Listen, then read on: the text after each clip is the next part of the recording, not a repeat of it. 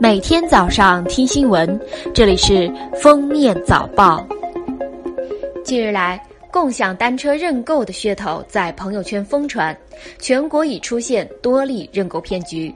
骗子首先在网上散布诈骗广告，再以认购一辆八百八十元，每天返利六十元，拉人头再奖励八十元的规则，等待受害者主动上钩。等到受害者付完钱款。骗子就会将受害者踢出群并拉黑。记者从深圳市公安局反电信网络诈骗中心了解到，全市最高峰一天接到十余起同类型诈骗案，涉案资金多达百万元。九月二十三日，广深港高铁开通，长沙电视台直播时采访了一名搭乘长沙至香港首班高铁的乘客林先生。就在采访过程中，列车车门关闭，林先生漏乘列车。乘客林先生称，记者陪自己乘坐了下一班火车，最后已经回家。他称是自己迟到了，没坐上车，希望大家不要怪记者。十九日，有家长举报安徽芜湖同心德德贝两所幼儿园食堂的食品存在安全问题。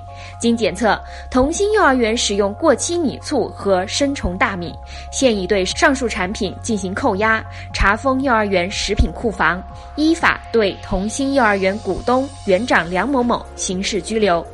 德德贝幼儿园涉经营不符合食品安全标准的食品，被立案调查。近日，有网友爆料称，上海宝山保利夜都幼儿园发给孩子的月饼显示生产日期为二零一七年。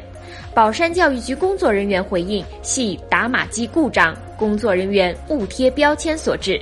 目前已查封涉事企业生产场所，并要求召回涉嫌违规月饼。没有实体店，没有营业执照和食品安全许可，只要花钱就能在外卖平台开店。近日，有媒体发现，仅提供身份证、银行卡信息和一千两百元钱，就能在外卖平台顺利上线一家可以正常营业的外卖店。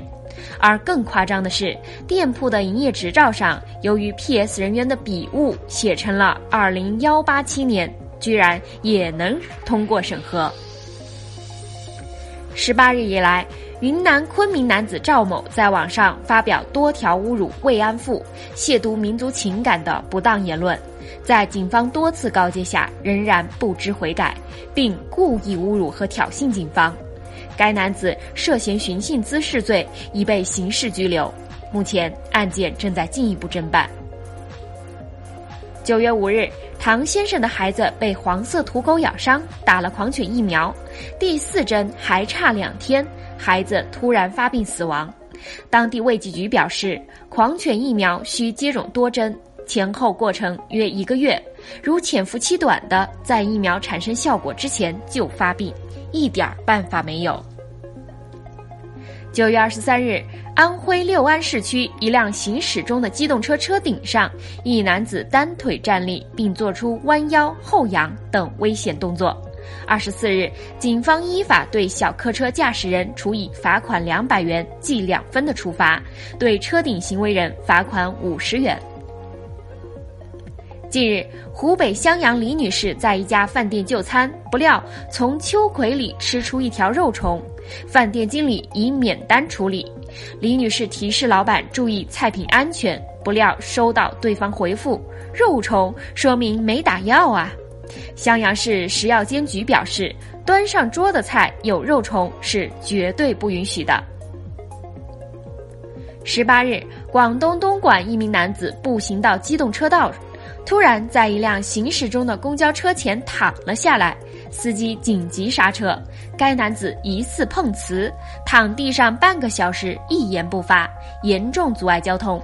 此时路面被烈日晒得滚烫，男子翻来覆去，最后在听到警察要来，立即起身逃跑了。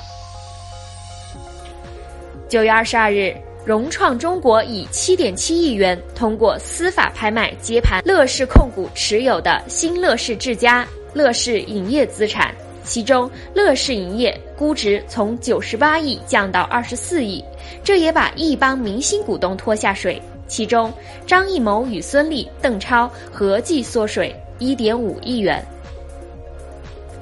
九月二十三日，黑龙江鸡西，六十七岁的谢大爷在超市买了八点八元的葡萄，排队交款时被收银员告知不收现金，只能用微信。大爷一怒之下拿葡萄就走，被保安拦住，发生冲突。大爷很生气地说：“我拿的又不是假币，侮辱我老头不会用微信吗？”最后在保安的协助下，成功用现金结账。近日，南京一栋男生宿舍竟被对面宿舍的女生投诉，称男生在宿舍穿着暴露，引起不适。有男生说，男生看女生被投诉，女生看男生，男生还被投诉，太不容易。九月二十日，黑龙江肇东市消费者张先生反映，二零一四年他办理了一张尾号为六七八九的手机卡，同时办理了特殊号码专用底线消费三百元业务。三年后，张先生到移动营业厅申请降低资费时，被告知无法降低资费，原因是该项业务的套餐合约期为二十九年，将一直延续至二零四三年。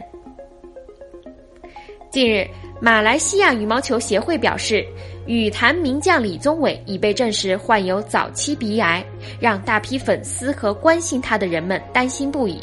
在癌症消息公布后，二十三日，李宗伟首次通过媒体报平安称：“我很好，谢谢大家关心，等我，我会回来。”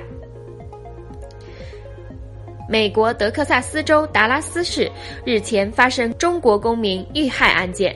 中国驻休斯敦总领馆二十三日提醒领区内的中国公民注意人身财产安全。今天的封面早报就到这里了，我们明天再见。本节目由喜马拉雅与封面新闻联合播出。